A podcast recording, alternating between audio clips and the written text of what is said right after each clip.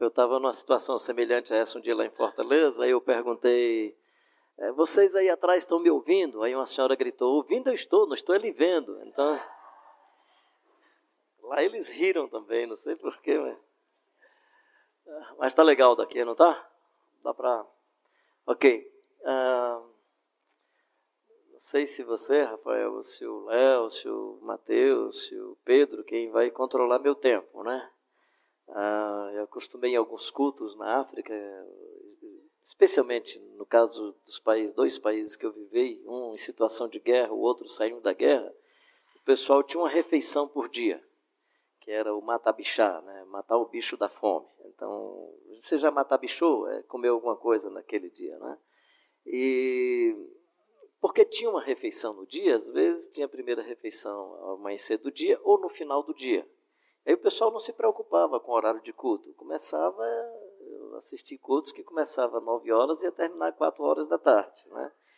E eu sou de Fortaleza, eh, tenho um compromisso aí de pegar um voo lá para as 4, 4 e pouco. Então, assim, estou com um tempo super tranquilo, não estou preocupado com o almoço. Então, eu vou precisar que alguém me controle, porque senão eu começo a conversar aqui e vai longe, né? E, Júlia, obrigado pela sua palavra, querida. Muito legal a sua palavra, né? Ah, você falando sobre o negócio de escutar, eu me lembrei do ceguinho que Jesus, que a gente pensa que é uma pergunta óbvia. Jesus perguntar para o ceguinho o que queres que eu te faça. O cara sobrevivia daquela situação. Então era como se dissesse: o que queres que eu te faça? Eu não quero perder o INSS, não, não cura, não, deixa eu ficar aqui nessa situação. Né? Então a pergunta de Jesus não é tão óbvia assim, por isso que é importante perguntar qual é a expectativa do outro. Né? E aí, já uma vez que você citou o Rubem Alves, tem uma frase dele que é: Todos nós fazemos curso de oratória, né? e ninguém faz curso de escutatória. Né? Então você falando aí, eu assim, sendo muito abençoado, eu estou só reagindo positivamente ao que você falou e agradecendo aí pela tua palavra. Ah, nós, ah, assim, o que foi pedido foi para a gente falar sobre missão em tempo de crise. Né? E assim, eu estou preocupado porque às vezes você vai falar da crise, do cenário da crise, e às vezes é a sua crise interior que você não percebe que ela que você está falando é da sua crise, não da crise do cenário. Mas vou tentar de alguma maneira dar esse foco da missão e tentar pelo menos colocar que tipo de crise eu presumo que a gente tem vivido que pode afetar a nossa vocação e a nossa visão. Depois do Dominique Demas, do livro dele, O Ócio Criativo, parece que nos espaços acadêmicos, especialmente depois de alguma elaboração deles e outros também, parece que se chegou à conclusão no espaço acadêmico que, de fato, nós estamos vivendo uma experiência de um novo momento, de uma mudança de mega paradigma, e nós não estamos mais na chamada sociedade moderna, e sim numa sociedade chamada de pós-moderna. Quais são essas características que pode gerar uma crise na sociedade pós-moderna? Você tem a sociedade moderna, por exemplo, onde a racionalidade era a divindade reinante ou, entre aspas, o espírito do momento. De tal maneira que, especialmente as igrejas históricas, qualquer manifestação mais mística era complicado e difícil. Né? Eu me lembro, eu estava numa cidade Aí fui pregar numa igreja, e aí o culto muito animado e tal, e era igreja ser independente, por isso que eu me sinto em casa, vou falar sobre isso. Aí um cidadão diz assim, eu estou tão feliz em ver isso aí, pastor, olha o pessoal batendo palma nessa maior alegria, porque eu fui o responsável pelo registro que está em ata. Né? Ele fez isso muito mais como confissão do que dizer, eu só acho bom porque ficou registrado em ata. Né? Eu mandei registrar em ata que qualquer pessoa que desse glória a Deus e aleluia e batesse palma tinha que ser excluído da nossa igreja. Era maldade dele? Não, é que ele vinha dessa época do racionalismo. Manifestação mística, o milagre, falar de um jeito que ninguém entende, que aí o outro vai dizer é mistério e tal. Isso era complicado. Hoje mais tranquilo, mais sossegado e tal.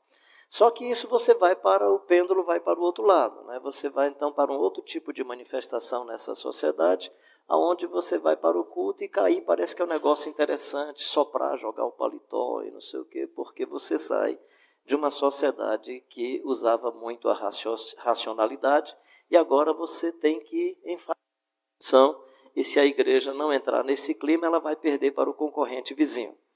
Eu, não só por causa da emoção em si, se você já foi em Fortaleza, na região que é o município onde eu moro, que é Calcaia, que tem as praias do Icaraí, Cumbuco, tem os passeios de bugre. Quando você for passear de bugre, lá o cara vai perguntar assim: você quer com emoção ou sem emoção? Aí, sem emoção, o cara vai mais devagar e tal, né? E você paga um valor X. Com emoção, é o valor X mais Y, é um valor mais caro, né? Então, cuidado. Com emoção, o culto fica mais caro. O cara vai arrancar mais dinheiro seu. Então, passeio de bugre e religião, se tem mais emoção, vai se levar mais dinheiro. Mas a emoção na sociedade pós-moderna, ela tem seu espaço e seu lugar. Então, se você pegar todo o movimento religioso, aí eu estou mais no cenário brasileiro, por exemplo, no mundo católico, os grupos carismáticos têm uma ascendência e os movimentos eclesiais de base, que trabalham mais com a racionalidade, vão ficar estagnados. No mundo evangélico, você vai ter as igrejas históricas, elas não deixaram de crescer, mas o crescimento dela não é tão semelhante ao crescimento dos pentecostais e neopentecostais. Claro que tem outros componentes, mas um dos componentes é a emoção. É é o... Você não precisa raciocinar na poesia. Né? Você basta cantar pocotó, pocotó, pocotó, e a adrenalina vai para as pernas e para os braços, e todo mundo está lá, pocotó, pocotó, e dá ibope, dá ibope. Você não precisa raciocinar, e eu quero louvar a Deus por participar de um culto onde a letra tem conteúdo, é, e a letra pode até gerar, mas não porque alguém manipular a emoção das pessoas, porque nós somos seres emocionais, e eu quero louvar a Deus por isso. Né? Mas poderia começar a cantar e quando falasse Jesus, e Jesus, e Jesus, e passar dez minutos em Jesus, daqui a pouco estava todo mundo com adrenalina nas pernas, nos braços, era hora de fazer a oferta, que aí a gente está com pouca adrenalina na cabeça e vai entregar até a aliança e o relógio. Mas assim, estou só tentando dizer para você que nós vivemos essa nova época da sociedade. Nesse momento também você tem uma outra questão que é uh, não é a ciência que manda, assim era a sociedade moderna, né? Na Idade Média quem manda a divindade, ou seja, nem a ciência, é, nem nem o ser humano. As divindades comandam. Se uma criança sofre uma febre, deve ter sido a divindade que se irritou, está indignada e trouxe a doença. E a gente então espiritualiza tudo. Na Idade Moderna, a ciência resolve tudo e responde tudo. Né? Esse desencanto com os elementos da modernidade vão acontecer com o fenômeno de se ir à lua e, ao mesmo tempo, morrem crianças porque não tem uma xícara de arroz. E a gente começa a se decepcionar com esses movimentos racionalistas do ponto de vista político, seja de direita, seja de esquerda, mas a queda do Muro de Berlim é esse símbolo de que a racionalidade política também não respondeu às demandas da sociedade e a gente então começa a buscar resposta no ser humano. Então, nem Deus, nem os seres humanos.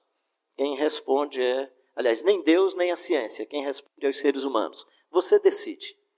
Você decide o programa de televisão, você decide o tipo de culto, e se a igreja não oferecer a você o culto que você gostaria de receber, você vai no self-service religioso ali da outra esquina e você vai atender porque você você é uma generalização, por favor, não é você.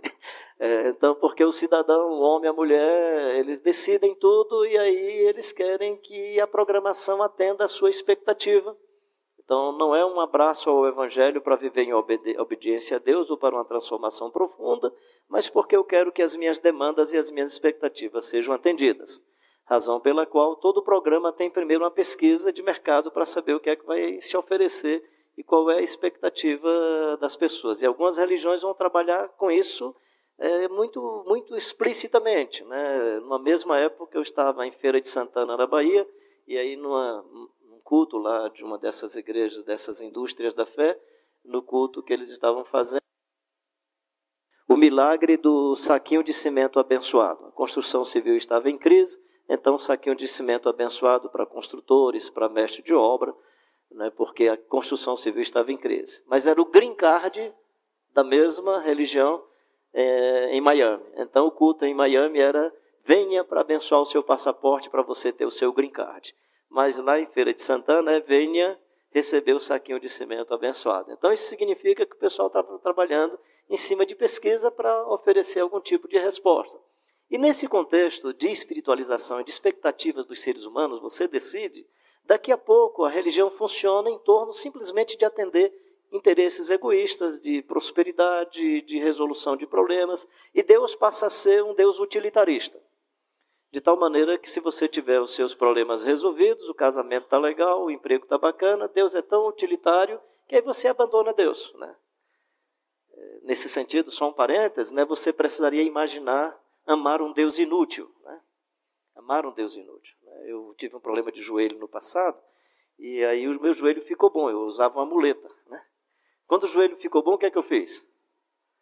Joguei a muleta, porque ela não me era mais útil. Minha mãe tem 98 anos. A gente cuida mais da minha mãe do que ela da gente. Eu espero que você entenda essa frase que eu vou colocar. Do ponto de vista pragmático, nós, meus irmãos, minhas irmãs, somos mais úteis à minha mãe do que ela a gente. Por que, que a gente não abandona a mãe? Porque a gente ama. Então, quando você mantém com Deus uma relação utilitarista, aí está tudo resolvido, não precisa mais. Então aprenda a se relacionar com um Deus inútil. Né? Espero que essa comunicação não fique ruim aí nos seus ouvidos, né? E Deus não fique chateado comigo, né? Mas não estou não tô me referindo a ele, estou me referindo à relação, né? Então, no momento que a relação, Deus não vai mais atender as minhas necessidades, eu vou abandoná-lo, porque ele se tornou inútil para a expectativa que eu tinha, né? Então nós vivemos uma crise porque o Evangelho propõe um Deus que não veio para resolver os problemas da gente. Muito pelo contrário. Muito pelo contrário. Dependendo de que missão e vocação você assume, você vai ter muito mais problemas. Né? Paulo foi chamado para ter problema. Vai lá, fala com ele e diz que ele vai levar o meu nome perante os reis e os gentios, e eu lhe mostrarei o quanto é duro padecer pelo meu nome. Pelo meu nome. Então, nós vivemos uma época em que ah, essa, esse egoísmo, né, e essa exacerbação de que você é o dono da situação, faz com que todas as coisas funcionem em torno de você. De tal forma que às vezes nós cantamos e falamos coisas que nem nós acreditamos. Vou fazer uma pergunta muito óbvia. A gente vem ao culto para adorar quem? A Deus. A gente vem para olhar para quem? para Deus. E claro que eu posso olhar a Deus através dos meus irmãos e irmãs. A gente vem para adorar a Deus, a gente vem porque Deus é o culto, é o centro do culto, mas a gente canta que, como Zaqueu, eu quero subir bem mais alto que eu puder. Até aí vai tudo bem. Interessante que no texto o Zaqueu desce, na música ele não desce nunca. Ele só sobe, né? Porque esse é o contexto. O contexto é sobe, sobe, nem que pisando os outros. E eu vou subir no mais alto que eu puder para chamar a sua atenção para mim. Imagina só, eu estou no culto dizendo que vim para adorar Deus, que Deus é o centro do culto, mas eu vou chamar a atenção de Deus para mim, porque eu é que sou o centro. Eu é que sou o centro. Então nós estamos num contexto onde Deus foi descartado, mesmo que a gente chame as nossas experiências religiosas de Deus. Mas ele foi descartado. A ideia de soberania e de vontade de Deus não interessa porque é a minha vontade que vale. Você decide. Você decide. Como você decide, então tudo tem que funcionar em torno de você. E o culto é para mim e não para Deus. Eu me lembro de uma pessoa uma vez dirigindo um culto e dizendo: Olha, levanta os braços para chamar a atenção de Deus. Eu digo: Puxa vida, coitadinho, ele está lá. Tem um negócio assim muito estranho. O que é que é crise nesse momento, pensando de maneira mais global? Para mim, uma das crises é essa nossa compreensão da nossa relação com Deus. Eu acho que nós vivemos numa sociedade em crise da sua relação com Deus. Nos tornamos os divinos, autoritários, dominadores. E qualquer ser humano, imagina um marido que se relaciona com Deus dessa maneira, como é que ele não vai se relacionar com a esposa? Ora, se ele domina Deus, controla Deus, ele quer toda a atenção para ele, a partir de Deus, essa, esse paradigma e essa forma de relação vai se ampliar nas outras relações, nas outras formas de relação. Então, tu imagina a esposa com esse mesmo paradigma, o filho com esse mesmo paradigma e por aí vai. Então, na verdade, nós vivemos numa crise de relação, porque nós perdemos a compreensão do que é proposto pelo Evangelho do Jesus Cristo de Nazaré. E aí nós nos relacionamos com Deus de maneira mercantilista, de maneira utilitarista, e todas as pessoas vão se relacionar a partir disso nas, nos outros ambientes e nas, outras, e nas suas outras vivências. Ah, além disso, e acho que não, é, não tem a ver só com a compreensão de Deus, mas nós vivemos um momento de banalização da vida. A vida está banalizada. Né? Nós banalizamos a vida. A violência é uma um dos sinais, é um dos indicadores dessa banalização da vida. E claro, não dá para a gente generalizar com as formas de suicídio que se manifestam, tem vários fatores, desde a depressão mais profunda, várias outras situações, eu não quero ser simplista nesse aspecto, mas é também, em alguns casos, uma banalização da vida. Eu banalizo a vida do outro, mas banalizo também, banalizo também a minha vida. Então, essa onda de violência, no meu entendimento, é por conta da banalização da vida. E ela fica tão banalizada que o escudo do meu time pode me gerar um tipo de ação para matar você porque você está com o escudo do outro time. E eu não vou lhe matar, não porque dentro dessa camisa com o escudo do outro time tem um ser humano, porque o que vale para mim é o escudo do meu time. Mas a vida é banalizada. Em nome do escudo do meu time, eu posso eliminar você. Porque não me interessa o outro, né? Você descarta pessoas, aí você descarta o copo, você descarta o prato, descarta a fralda, você começa a ter uma cultura desse ambiente produtivo para se vender muito mais, e aí você começa a ter o carro que você já sabe que com 15 quilômetros aquela peça vai estragar, já vem um manual dizendo o que é que você precisa trocar quando tiver 15 quilômetros, 50 quilômetros, porque antes você comprava um carro que a peça não acabava mais. E nessa cultura de descartar as coisas, você descarta a esposa, você descarta filho, você descarta filho, porque a gente está numa crise de valorização da vida. A vida perdeu seu valor. O ser humano não vale. O que vale é o que eu possuo. Eu tenho uma historinha que eu conto por aí afora. Desculpa, desculpa que é uma, uma informação autobiográfica, mas assim, toma só como ilustração eu comprei meu primeiro carrinho zero quilômetro, acho que foi em 1990, acho que foi, carrinho azulzinho, um golzinho legal demais. Todo feliz no meu carrinho, para cima e para baixo. E aí um dia eu parei no bairro em Fortaleza, bairro da Aldeota.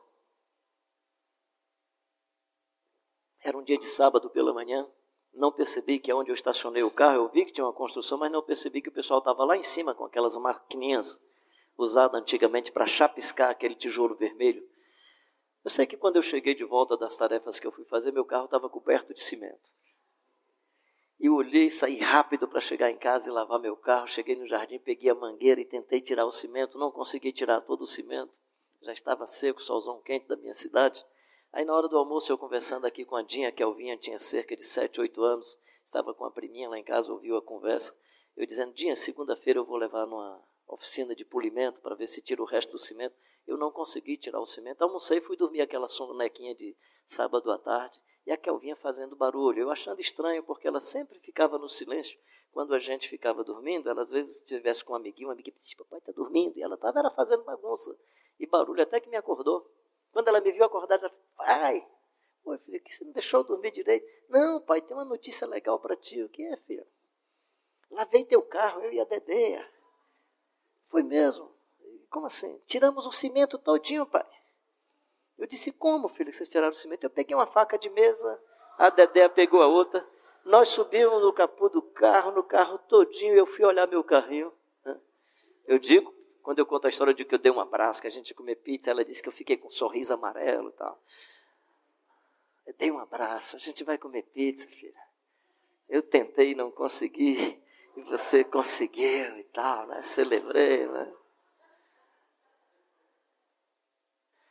Ficamos muito amigos. A gente está um dia sentado, ela tinha 12, 13 anos.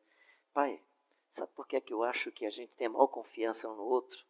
E ela falava de coisas do coração, de pensamentos. Ela chegava e conversava comigo. Eu acho que eu sou assim contigo porque hoje eu sei quanto que custa a pintura de um carro. Tu me deu, foi um abraço, pai, ainda falou que a gente ia comer pizza, não sei o que e tal, né? Quando a vida é banalizada, a pintura do seu carro vale mais do que a sua filha, do que os dons e os talentos, do que as habilidades. Ela tem uma capacidade de serviço, de doação, que eu acho assim uma coisa extraordinária. Mas eu poderia ter destruído isso na primeira experiência laboratorial dela de fazer um serviço, de querer ajudar o pai. Ela errou na tecnologia. Mas a, a motivação era profunda intensa. Creio que nós vivemos numa sociedade onde esse discurso é, da grife, da marca do carro, da imagem pública, vai tirando de você a capacidade de perceber a beleza da existência, daquilo que é natural, daquilo que é mais afetivo, daquilo que é mais humano. E nessa onda toda nós vivemos em crise, nos relacionamentos, na percepção de Deus, na percepção do Evangelho. Então eu acredito que essa onda de violência, além dos fatores, ela tem a ver com essa crise de banalização da vida que está invadindo todos os espaços. Aí repito, desculpa que o pessoal que estava ontem à tarde aqui comigo, eu repito para vocês, é, mas os outros não estavam aqui, é, que nós temos violência nos esportes, violência na música, violência no humor, violência nas piadinhas, né? E aí você chega na igreja pensando que não tem violência, e de uma forma geral, eu chego nos cultos e o pessoal está cantando, peguei meus inimigos e os atravessei. Posso pisar numa tropa e saltar a muralha. Gente, música legal para cantar nos presídios. Os caras estão lá doidos para pisar na tropa e saltar a muralha. Então vai evangelizar, vai evangelizar os caras com essa música que muitos deles vão dizer: "Ah, esse é o Jesus que eu quero" que pisa em tropa e salta a muralha. Né? Então nós não percebemos que nós temos uma linguagem de violência o tempo todo, gestos de violência. Né? Então, no meu entendimento, nós vivemos uma crise que é manifestada por essa banalização da vida. Nós perdemos o amor pela vida e pela existência. O evangélico, em geral, onde eu tenho andado, ele não mata, mas ele é capaz de celebrar se alguém matar alguém que ele não gosta. Paulo fala sobre isso, né? Que pior do que fazer o mal é aquele que louva o mal que o outro fez. A gente nem percebe isso. A gente nem percebe isso. Então nós vivemos um momento assim de muita, eu acho que uma crise terrível. Depois nós vivemos uma, uma crise no que diz respeito, vou voltar um pouco a esse assunto, no que diz respeito, aí eu acho que é uma crise mais interna, né? mais nossa, do mundo evangélico brasileiro, do mundo católico, que é de compreender e decodificar melhor o evangelho do Jesus de Nazaré.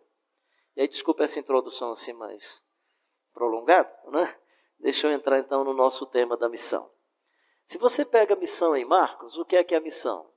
Ir de pregar o evangelho né, a toda criatura, quem crê e for batizado, quem não crê está condenado. Eu presumo que esse batizado do texto de Marcos não refere-se ao batismo nas águas, seja por, por aspersão, imersão. Né? Eu não tenho problema com essa história de aspersão, imersão. Eu vivi numa região semidesértica que as pessoas que se convertiam, eu ficava assim em crise de usar água para batizá-las, eu queria usar areia. E como o texto diz que o, o, o, batismo é símbolo de sepultamento, de com areia é melhor do que com água, né? Assim, então eu não tenho crise sobre essa coisa se é com muita água, pouca água, até porque eu imagino o batismo como outra coisa que não tem nada a ver com essas liturgias religiosas. Mas esse não é o nosso tema. Só tentando dizer para você que nesse texto de Marcos, eu presumo que Marcos está se referindo a quem crê e foi invadido pelo Espírito Santo. Ou seja, o batismo aí, no meu entendimento, não com a conotação pentecostal, mas com a conotação do John Stott, e das igrejas históricas o batismo como invasão do Espírito Santo, como presença na vida das pessoas. Então, em Marcos, a missão é anunciar Jesus para que as pessoas invadidas pelo Espírito Santo possam reconhecer que Jesus Cristo é o Senhor. Em Lucas, se você vai para o final do texto, é Jesus, depois da ressurreição, apresentando-se aos discípulos e dizendo que eles caminhem em todas as nações, anunciando arrependimento. Então, em Lucas, a grande tarefa missionária é anunciar arrependimento. Em Mateus é bem interessante, Mateus faz um ciclo muito legal dessa coisa da missão. É, no capítulo 4, versículo 18 em diante, Jesus chama os discípulos. No capítulo 10, ele também chama os discípulos. No capítulo 10, ele chama os discípulos e fala das implicações.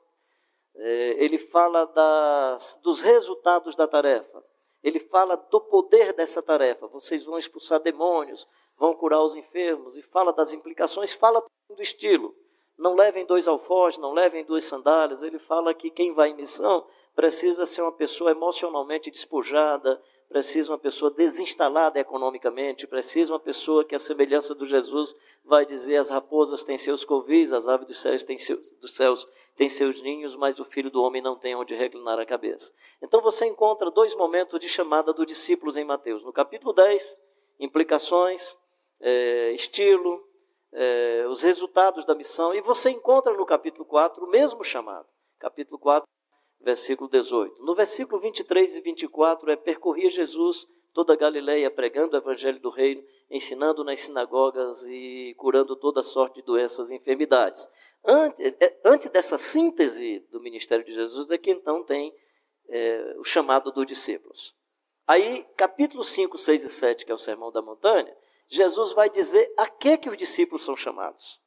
E o livro termina ele dizendo: agora façam discípulos de todas as nações, batizando-os em nome do Pai, do Filho e do Espírito Santo. Então, em Mateus, fazer missão é formar nações discipuladas. Warner, um amigo meu, um exegeta luterano, estava tendo chance de conversar com ele esses dias e queria entender um pouco esse, essa parte aí do fazer discípulo de todas as nações. Ele disse que tudo indica que Jesus não está falando de se aproximar de pessoas para fazer dele um seguidor de Jesus, que é também a tarefa. Mas ele disse que nesse texto é transformar nações. Façam nações discípulas de Jesus. Claro que isso tem uma implicação muito mais ampla do que simplesmente formar pessoas. É você imaginar, por exemplo, o Brasil. Né? O Brasil é o, país, é o maior país católico do mundo. Nós somos o segundo maior país protestante do mundo. Significa que nós somos um país batizado de cristandade. Se esse negócio tivesse sido bem feito, nós não éramos um dos países mais injustos do mundo. Nem éramos um dos países mais violentos do mundo. E nem seríamos um dos países mais corruptos do mundo.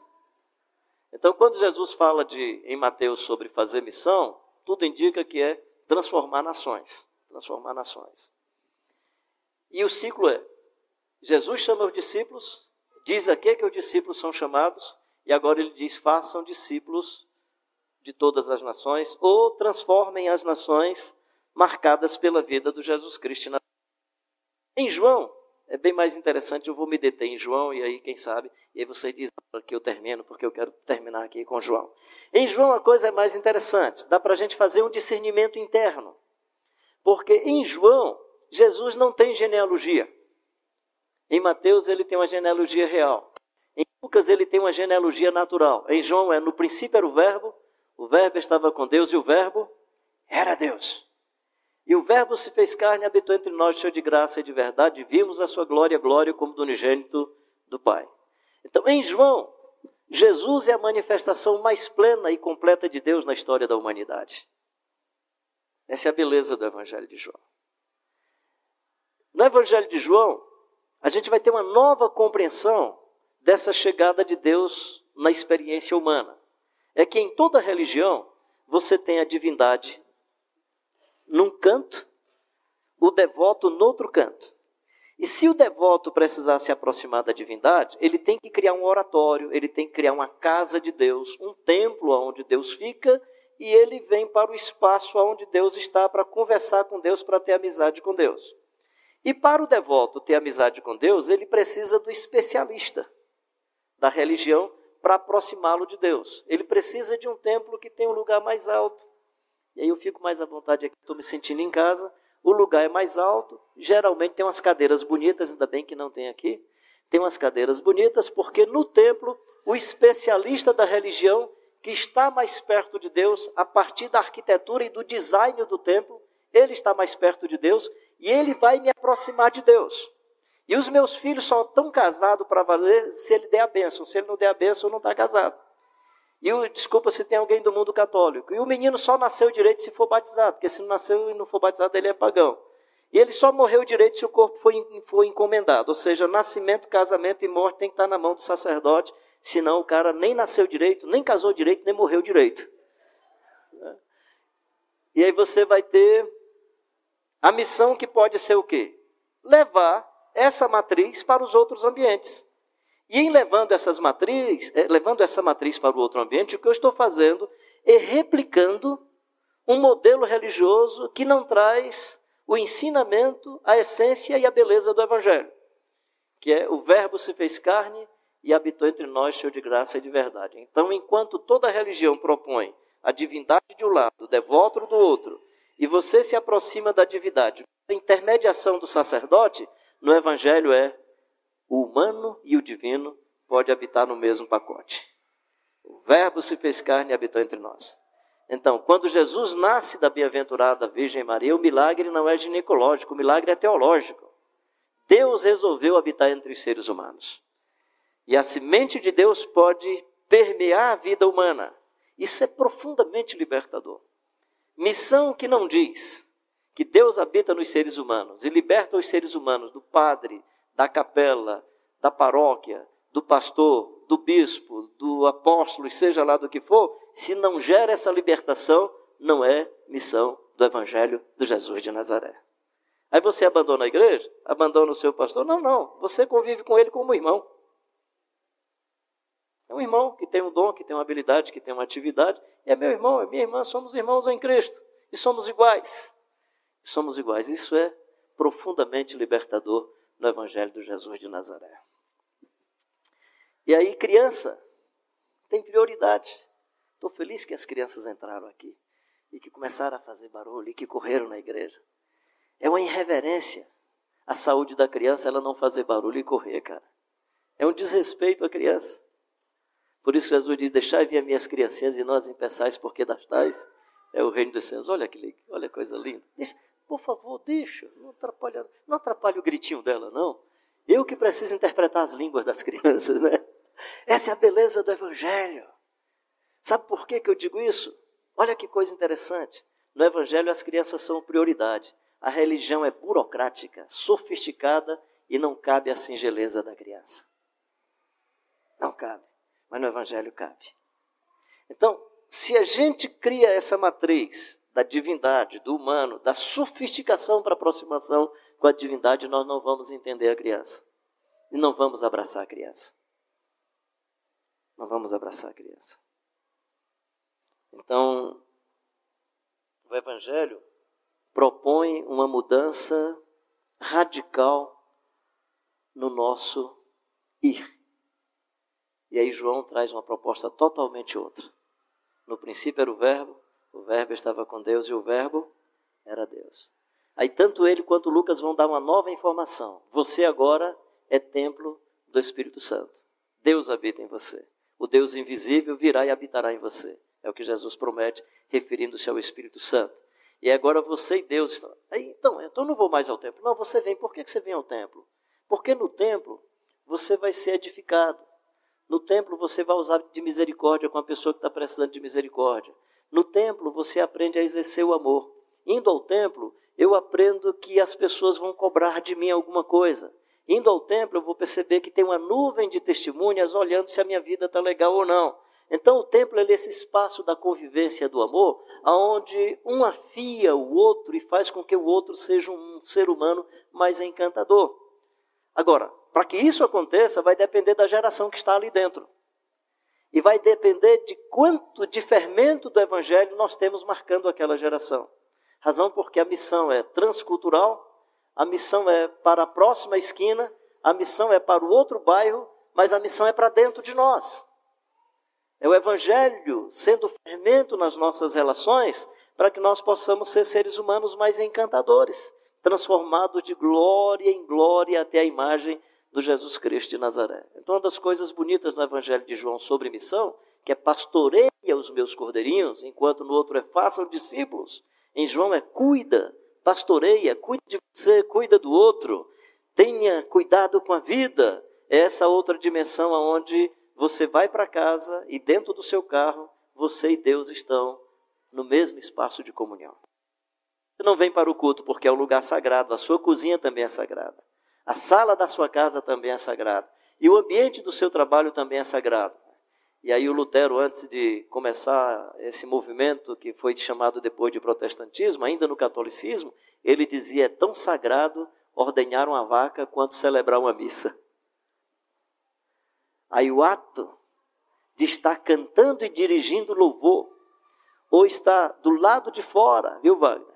Ajudando um cidadão a mudar o pneu do carro, é ato de louvor e adoração a Deus.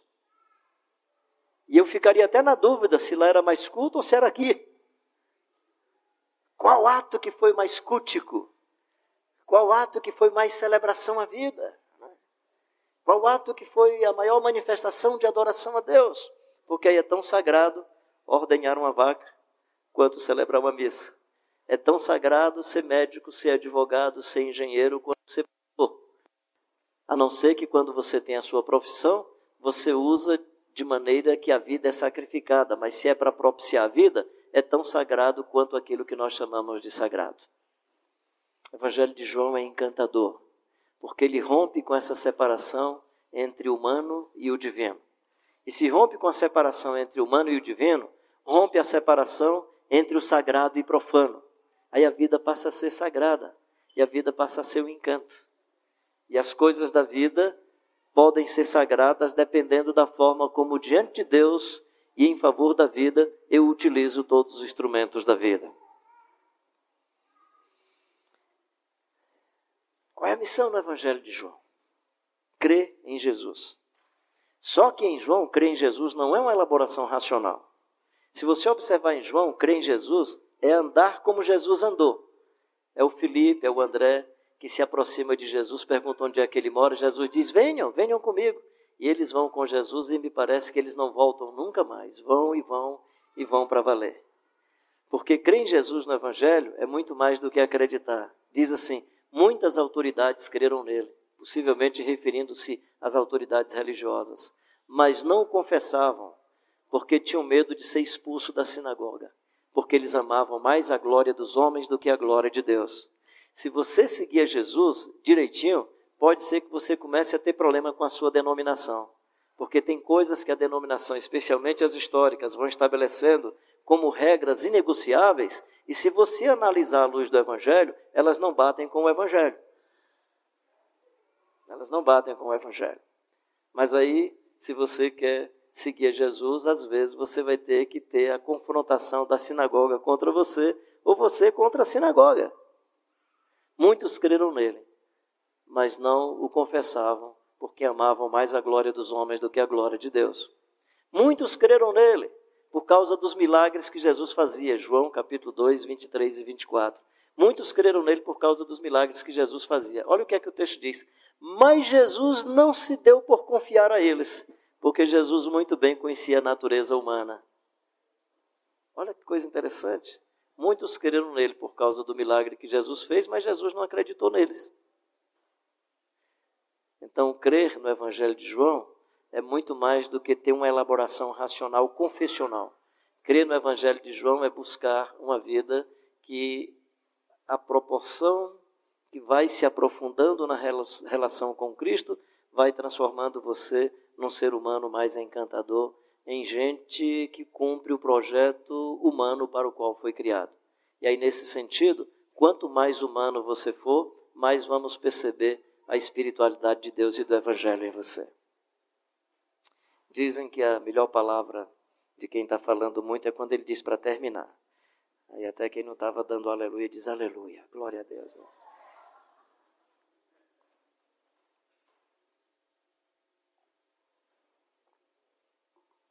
Evangelho de João convida eu e você para uma conversão que gera um sepultamento voluntário das sombras, das imagens e dos ídolos que nos matam dentro de nós.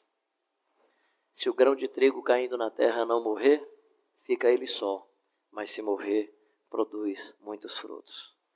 Então, um dos aspectos da missão do Evangelho de João é que todos nós precisamos assumir voluntariamente o sepultamento das cascas e das sombras que nos aterrorizam, das cascas e da sombra das imagens que são às vezes fruto de pressões sociais, são imagens fruto de pressões religiosas, mas são cascas e imagens que não deixa desabrochar dentro de você o ser humano encantador que você pode se tornar cada dia mais a ser. Então, se o grão de trigo caindo na terra não morrer, fica ele só, mas se morrer, produz muitos frutos. Uma das tarefas da missão é esse desafio. Se alguém quer vir após mim, negue-se a si mesmo, tome cada dia a sua cruz e siga-me. Ou seja, assuma cada dia o processo de mortificação das sombras e das imagens, das cascas e das coisas superficiais que não dizem respeito a quem você é. Você não é o título, meu querido. Você não é um cifrão na testa. Você não é sequer os seus defeitos e os seus erros. Você é um substrato de Deus que está aí dentro de você. E a gente precisa ver mais desse substrato de Deus. O que a gente precisa perceber mais em você é o amor que está dentro aí de você, a candura, a ternura que habita na essência mais profunda da sua existência, que podem ter sido destruídas, essa ternura, essa candura, podem ter sido destruídas por imperícias de outras pessoas, por questões da sua existência, quem sabe por conta de um tipo de prática profissional que foi gerando em você um tipo de pessoa taciturna, é, cheia de casca, sem a capacidade de amar, sem nenhum afeto, sem um jeito bacana de abraçar, quem sabe a sua cultura, seja ela religiosa, do seu ambiente. O Evangelho de João propõe para todos nós uma espécie de morte voluntária daquilo que está impedindo a beleza da nossa vida biológica. O Evangelho não está propondo a morte biológica. A morte biológica, quem decide é o Pai. E a gente precisa ter todo o cuidado para que essa nossa experiência biológica seja a mais encantadora possível. Mas tem coisas no nosso entorno que vêm abafando a vida. É, eu disse aqui na primeira parte do culto, e ontem falei um pouco, algumas pessoas sabem, eu gosto de fazer peregrinação. E numa dessas peregrinações nós fizemos um reflorestamento numa região chamada Jucuri. Plantamos mais de 700 árvores nativas. Aí eu fui nessa mesma região no ano seguinte. Aí chego lá um senhor, pastor Carlinhos, que bom, tal. Pastor, depois que o meu filho aprendeu a fazer essas mudas nativas, ele foi lá para a faculdade de agronomia para aprender a fazer hortas de maneira ecologicamente correta. O cara começou a usar toda uma linguagem e tal, né? E eu queria que o senhor fosse lá em casa. Eu digo, mas sua casa é aqui perto. Não, são quatro quilômetros. Puxa vida, o senhor vai aumentar quatro quilômetros para ir, quatro quilômetros para voltar. Não, mas eu arranjo uma carona para o senhor. Eu digo, não, mas quando eu estou em peregrinação, eu não fico sentado em nenhum mói de ferro. Eu fico usando só minhas pernas, só se eu for a pé e tal. E eu findei indo a pé para ver lá a plantação. Fui, vi a plantação, coisa linda, né? O menino tinha aprendido a plantar as hortaliças e ao redor das hortaliças plantas nativas que a folha fosse mais doce. Então, no lugar de usar agrotóxico, as formigas vinham, comiam as folhas mais doces e não comiam as plantas. E ele foi me explicando tudo, né? E dizendo, no começo eu nem acreditava nisso e tal. E aí foi celebrando. E aqui a gente cria os animais, ah, o estrumo do animal cai aqui, a gente já faz o adubo, faz essa mistura. E foi explicando as coisas, me dando uma aula né? de plantação agroecologicamente correta e tal, explicando tudo. Quando ele terminou tudo isso, ele disse, mas eu convidei o senhor aqui porque eu quero que o senhor veja uma coisa. Aí eu disse, aí é o que é que é? Ele, vem cá, meu filho. O filhão dele tinha mais ou menos uns 17 anos. Ele disse, o senhor sabe como é que é pai nordestino, né? Que não dá um abraço no filho, que dá um... Eu, com o meu filho, comecei a cuidar de planta, a gente começou a conversar. Agora é beijo todo dia. Eu trouxe o senhor aqui para dar um beijo nele aqui, só para o senhor ver eu dando um beijo no meu filho. Digo, por que, que o senhor não deu esse beijo lá em Jucuri? O senhor me fez andar mais 8 quilômetros só para ver o senhor dando um beijo no seu filho, né? Parece uma coisa muito simples. Mas se um garoto trabalhando com plantas e o pai trabalhando com plantas foram batizados de amor, de um relacionamento mais fraterno, batizado de mais ternura, não tem como a gente ler o Evangelho e o João dizendo o discípulo que reclinava a cabeça no peito de Jesus. Do Jesus Cristo pendurado no madeiro, olhando para a mãe lá ao pé da cruz e dizendo: Mãe, eis aí teu filho, filho, eis aí tua mãe. Referindo-se a Maria e é o João. Possivelmente Maria estava no estado de viuvez, ali não aparece mais a, no cenário o José, e aí é como se Jesus, o primeiro filho da família, quem sabe uma espécie de arrimo da família, o sustentador da família, a inspiração da família, diz: Mãe, você não vai perder o filho, você tá, aliás, você está perdendo esse filho, mas esse discípulo que eu amo vai ficar com você. Ou seja, esse altruísmo de alguém que está passando por esse momento tão difícil. É? Essa é a beleza do Evangelho. Isso é missão. Missão é a gente se amar de tal forma que possamos levar o Evangelho a outros lugares onde as pessoas se amam intensamente.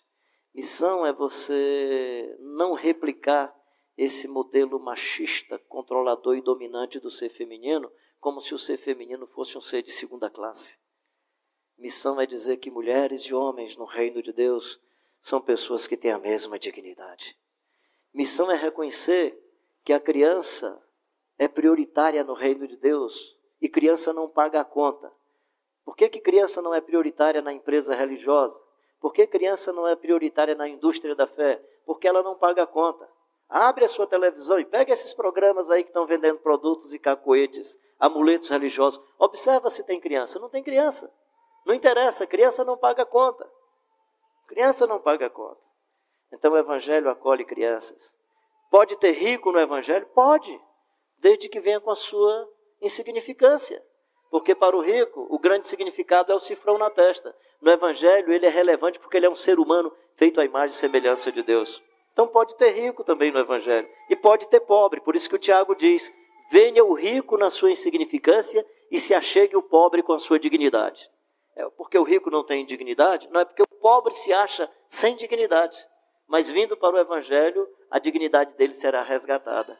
E vindo para o Evangelho, o cifrão da testa do rico não vai ter muito valor, porque ele vai conhecer um Jesus que gostava tanto de dinheiro. Jesus gostava tanto de dinheiro, gente, que deu a tesouraria para Judas.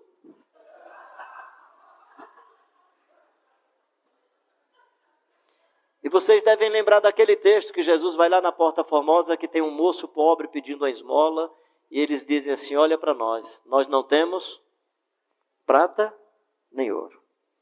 Eu digo, gente, faltou uma frase ali. Se eu tivesse perto do Lucas, eu ia lembrar o Lucas. Não temos prata nem ouro. O tesoureiro suicidou. Se a gente não sabe o que é que ele fez do dinheiro, acabou tudo. Sabemos nem onde é que está a bolsa não temos prata nem ouro. E mesmo não tendo prata e ouro, porque tinha o Evangelho, o Evangelho não deixou de acontecer. Em nome de Jesus o Nazareno, levanta e anda. Meu querido e minha querida, missão é a invasão de Deus na história da nossa existência. E missão é a invasão de Deus nos espaços aonde você que foi invadido, invadido por Deus chegar. Tem missão na lua? Tem. Se um dia chegar um ser humano lá, vai ter que ter. A não ser que não seja um ser humano invadido por Deus. Tem missões urbanas? Terá, se tiverem ali seres humanos invadidos por Deus. Missões rurais, transculturais, desde que os seres humanos que começam a peregrinar e a andar sejam homens e mulheres que transpiram e respiram a invasão de Deus na vida. Que Deus abençoe a sua vida e que você continue sendo esse missionário e essa missionária que você é no seu trabalho, na sua escola, no espaço acadêmico. É, se fosse nordestino, eu ia dizer na redinha da sua casa, na sua cama, no seu leito, na cozinha, no quarto, na sala da sua casa, que você seja uma presença ambulante, de tal forma que as pessoas olhando possam perguntar: e Deus onde está? Aí você diz: puxa vida, tanto tempo que eu trabalho aqui com você, você nunca viu nada de Deus. Você ainda não viu um pouquinho do amor de Deus no meu testemunho? Puxa vida, tanto tempo que eu estou aqui com você, você não viu o instrumento de reconciliação? Senhor, mostra-nos o Pai. Felipe, há quanto tempo eu estou aqui, Felipe? Andando aqui como um ser humano e você não viu nada. Poxa, quanto tempo que o Rafa está aqui, a gente não viu? Quanto tempo que a Lê está aqui, a gente não viu? Quanto tempo que o Wagner está aqui, a gente não viu? Tanto tempo que a Márcia, o Pedro estão aqui, a gente não viu? Mateus aqui a gente não viu. Quanto tempo? Quanto tempo, né? Não tem como não olhar para essa criança e não ver manifestação da graça e da bondade de Deus, né? da vida, da continuação da vida da existência. Que Deus abençoe a todos vocês, a todas vocês, que nos encha da sua graça e que esse evangelho que o João tenta descrever para a gente possa invadir seu coração, que você seja um maridão encantador, uma esposa maravilhosa, um pai bacana, uma filha e um filho muito legal. E você que está sozinho e sozinha, que aprenda a se abraçar, a gostar da vida, a se encantar com a sua existência. Você não será mais só por ter uma pessoa do seu lado. Você poderá continuar sendo esse ser humano que encanta, que abençoa vidas, a semelhança do Jesus de Nazaré, que não construindo uma família biológica, mas construindo essa grande família que nós conhecemos, foi o ser humano mais feliz, mais encantador e mais interessante de toda a história da humanidade. Meu abraço para você, Deus lhe abençoe muito, Deus lhe guarde intensamente. Se você quiser algum desses livros que. Não sei. É, tem esse aqui que o pastor Russell Chet dizia: Carlinhos, você tem que escrever esse livro só depois que você morrer, porque senão o pessoal lhe mata antes. Que é Em Busca da Espiritualidade, é o mercado da fé e o evangelho da graça. É uma tentativa de identificação do que é que existe na matriz religiosa protestante que gerou o mercado religioso que está aí no cenário brasileiro. Então não é só uma denúncia ao mercado, é a tentativa de perguntar e como é que esse mercado surgiu da gente. Eu levanto cinco suspeitas do que é que existe na nossa prática religiosa. Uma delas é essa coisa da magia com os objetos, que toda religião faz, católica e toda, e as protestantes também fazem. Ou seja, no momento que um objeto a, da Eucaristia, o pão, a hóstia, ou o pão e o vinho se torna mais importante do que as pessoas, tem alguma coisa errada nesse esquema. E aí, se eu tenho um esquema onde os objetos são mais importantes do que pessoas, é fácil vender esse objeto. O charlatão vai vender esse objeto porque ele vai perceber que aquele objeto tem um valor agregado que eu torno o objeto bem mais relevante do que seres humanos. E aí é fácil de vender esse objeto. Vai por aí. Tem outras coisas, só citei um deles. Né? É, esse aqui é a oração nossa de cada dia é uma a ideia aqui, assim, a, o paradigma principal é na religião todo ser humano ou devoto se aproxima da divindade para fazer da divindade o office boy ou despachante dos seus interesses. Então, na verdade, é na religião você ora para que a divindade obedeça às suas expectativas. No Evangelho, a partir de Jesus, a gente se aproxima de Deus para que, tendo intimidade com Deus, é você que sai em obediência a Deus e não Deus em obediência a você é, seja feita a tua vontade, a minha comida é fazer a tua vontade. Então, esse texto muda totalmente o paradigma da religião. Esse aqui é um livro safado, né? Não porque o cidadão fosse safado. É em forma de literatura brasileira, assim como literatura brasileira eu acho que é o melhor que eu já escrevi. É, as, as faces de um mito, a palavra não fica legal nesse contexto, a fascinante história de um cabra de Deus na Terra do Sol. Esse livro foi escrito em 1999, ainda na época da Vinde, e aí saíram duas novas edições agora. É uma saga né, onde você pode conhecer o contexto nordestino da década de 1910, com a Revolução dos Tenentes em 30, o movimento feminista a partir da década de 60. Tem algumas, é, alguns cenários dessa história e não chega a ter uma análise dessas histórias, mas algumas questões a serem levantadas tanto desse contexto quanto é, do cenário religioso que vai se transformando aí na década de 80, na década de 90. O outro que não está aqui em minhas mãos é Ser o Bastante, Felicidade Alheio do Sermão do Monte, que é um comentário do Sermão do Monte, eu não sei se tinha um ou dois a mais aí, e tem um que se você quiser comprar, você não só está comprando um livro, você está nos ajudando a... Ninguém ganha dinheiro nenhum com isso, é um livro que a gente fez a edição é, para ajudar o trabalho que eu e outro colega fazemos em Fortaleza com os garotos em conflito com a lei e com pais e mães que perdem seus filhos precocemente por causa da violência. E são meninos que morrem muito precocemente, as mães não têm ninguém para consolação, a defensoria pública praticamente não faz nada e a gente tenta fazer alguma coisa por esse pessoal. Nesse livro você não tem a ficha técnica, porque ele é bem recente. Talvez aqui é o segundo lugar onde eu estou socializando o livro. Não deu tempo a Biblioteca Nacional é, mandar para a gente o ISBN, então o livro está saindo sem aquela ficha técnica ainda. E você pode ter acesso, eu só estou lhe explicando isso, se você comprar, ou fazer alguma referência ao livro, você vai ter dificuldade de achar na ficha técnica do livro, mas eles estão aí é, à sua disposição. Rafael, Léo, obrigado aí pela confiança de entregar o microfone da sua comunidade. Eu espero, espero que na semana aí vocês ajeitem alguma loucura, heresia que a gente tenha colocado, mas eu me senti muito à vontade. Como eu disse, eu não ia colocar nenhuma peneira na cabeça e ia falar como as coisas fossem vindo à alma e ao coração. E estar com vocês aqui esses dias foi muito confortante para mim. Vou para casa assim com muito refrigério de alma. Só não podia ficar mais tempo, porque eu estou precisando perder uns 3 quilos, eu ia chegar mais pesado. Né?